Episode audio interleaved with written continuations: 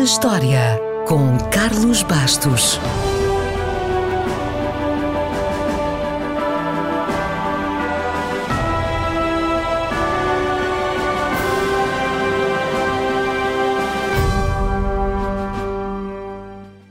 Foi a 12 de novembro de 1912 que os diários e os corpos de Robert Falcon Scott e dos seus homens foram encontrados na Antártida. O seu nome ficará para sempre ligado à exploração do Polo Sul. No entanto, apesar de ter lá chegado, esta foi uma corrida que não acabou bem. Porquê? Bem, temos de começar a história pelo início. Scott era filho de um magistrado que também era cervejeiro. Não havia nenhuma incompatibilidade nisso na altura, mas como havia tradições navais e familiares na família, o jovem Scott optou pela carreira naval aos 13 anos. A sua vida correu normalmente até que o pai faleceu, já depois de ter vendido a cervejaria e ter feito maus investimentos. E de repente, Scott passou a ser responsável pelo sustento da família. Portanto, ser promovido e ganhar mais tornou-se uma preocupação. A maneira mais rápida de ser promovido era ficar ao comando de qualquer missão que aparecesse. E apareceu uma missão de exploração ao Polo Sul. Ou seja, foi mais por necessidade de dinheiro e de obter o seu primeiro comando do que propriamente pelo interesse na Antártida que Scott se candidatou. A expedição Discovery, como foi chamada, correu bem, mexeu com a imaginação popular e Scott tornou-se um herói. Recebeu diversas homenagens, medalhas e foi promovido a capitão. Entretanto, casou-se com uma mulher com posses e tiveram um filho, chamado Peter. Talvez não saiba, mas este Peter Scott foi o homem que mais tarde fundou o WWF, o World Wide Fund for Nature, aquela organização ambiental que tem um panda no logotipo. Aliás, foi ele que desenhou o símbolo.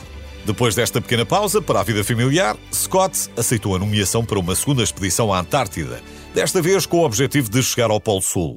Só que Scott não sabia que ia entrar numa corrida até que recebeu um telegrama do norueguês Amundsen a comunicar-lhe o mesmo propósito.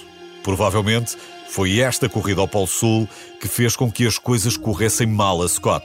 Até porque ele não ia para uma corrida, ia para uma viagem de exploração científica para testar, por exemplo, cães, cavalos ou os mais modernos trenós motorizados.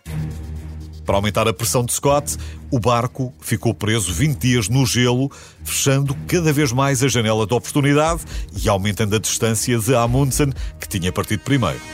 Amundsen nunca perdeu a vantagem, partiu e chegou primeiro ao Polo Sul, o local mais desolado e inóspito do planeta. 34 dias depois, Scott chegou e descobriu que o seu maior medo, ser segundo na corrida, se tinha tornado realidade.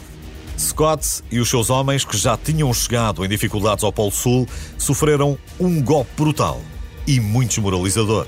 Apesar de terem iniciado a viagem de regresso, viriam a morrer muito antes de chegarem a um porto seguro. Não houve apenas uma causa para as coisas correrem mal, existiram várias. A alimentação tinha poucas calorias, a pouca vitamina C levou a casos de escorbuto, as latas de combustível eram fracas, o transporte desajustado, as roupas também, enfim, a morte do grupo de Scott trouxe muitas lições sobre a sobrevivência nas regiões polares. Entretanto, 100 anos de tempestades e de neve taparam a cruz e a tenda onde Robert Falcon Scott e os seus companheiros morreram na plataforma de Ross. Estima-se que o local esteja a 23 metros de profundidade e a cerca de 48 quilómetros do ponto onde morreram.